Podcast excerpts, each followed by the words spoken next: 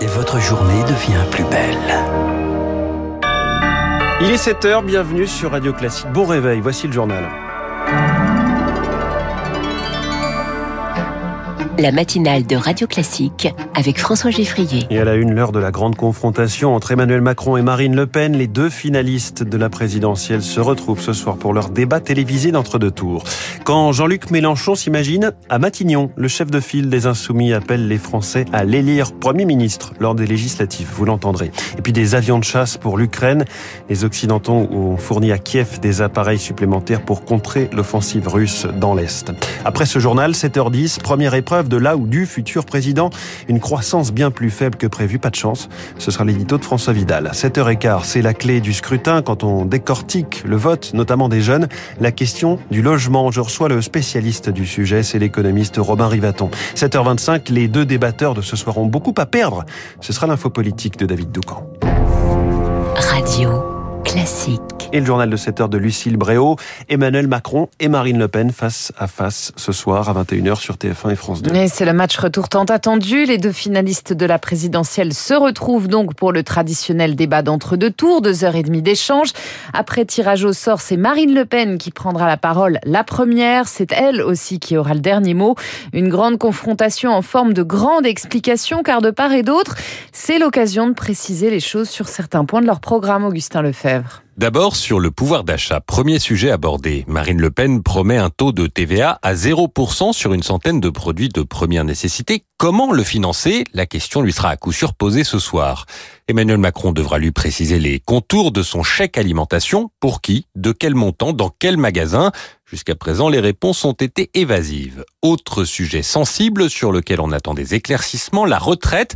À quel âge s'est finalement arrêté le président sortant 64 ou 65 ans? Comment compte-t-il prendre en compte la pénibilité? La candidate du Rassemblement national devra démontrer la crédibilité de son projet 60 ans pour ceux qui ont commencé à travailler tôt, 62 pour les autres. Enfin, chacun va continuer à tenter de rassembler. Emmanuel Macron devra prouver que son virage sur l'écologie n'est pas que temporaire. De son côté, Marine Le Pen devra clarifier sa position sur le voile. Et outre le pouvoir d'achat, chacun des thèmes abordés, sécurité, jeunesse, internationale, environnement, aura un temps donné. Lui, prépare déjà le coup d'après. Jean-Luc Mélenchon se verrait bien à Matignon. Le troisième homme du premier tour n'a plus que les législatives en tête, fort de, 1, de 11 millions de voix. Son objectif, ce n'est plus l'Élysée, mais la cohabitation. C'est ce qu'il a dit hier soir sur BFM TV. Je demande aux Français de m'élire Premier ministre. Moi, je ne veux pas que Mme Le Pen prenne le pays. Et je ne veux pas que M. Macron garde le pouvoir. Et je dois résoudre cette contradiction, et je ne la résous que d'une manière, en disant il y a un troisième tour. Ne cultivez pas les rancœurs. Mmh. Pas de règlement de compte, pas de vengeance, pas d'acrimonie. Soyez 11 millions, Bien. soyez 12 millions, soyez 13 millions. Rassemblez-vous, avec l'Union populaire. Les législatives, le Parti socialiste y pense aussi. Son Conseil national s'est prononcé pour hier soir un rassemblement des forces de gauche, y compris donc avec les insoumis. Ceux-ci s'y refusent pour l'instant. Le PS qui appelle également à voter Macron dimanche prochain. Elle a une également des avions de chasse pour l'Ukraine. Kiev a reçu des appareils et des pièces détachées pour renforcer son armée de l'air, selon le Pentagone. On ne sait pas s'il s'agit des fameux MiG-29 réclamés depuis le début de la guerre et dont le transfert avait fait débat entre la Pologne et les États-Unis. D'après plusieurs médias américains, Joe Biden pourrait également signer une nouvelle enveloppe d'aide militaire massive de 800 millions de dollars. Objectif rééquilibrer le rapport de force, Marc Tédé.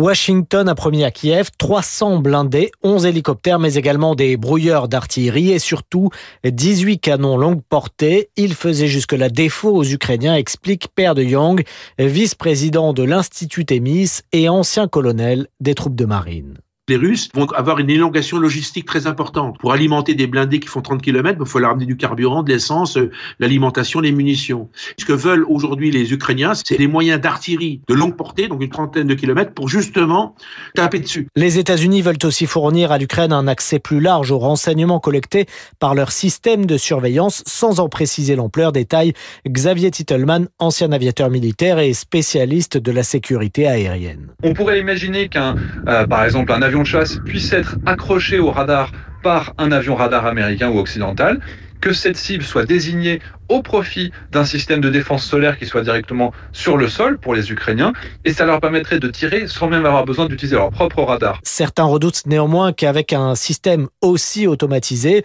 les Occidentaux soient à leur tour considérés par Moscou comme des co-belligérants. Sur le front, les soldats assiégés de Mariupol, eux, craignent de vivre leurs dernières heures. Dans un message publié ce matin sur Facebook, l'un d'entre eux supplie les dirigeants du monde de procéder à leur extraction.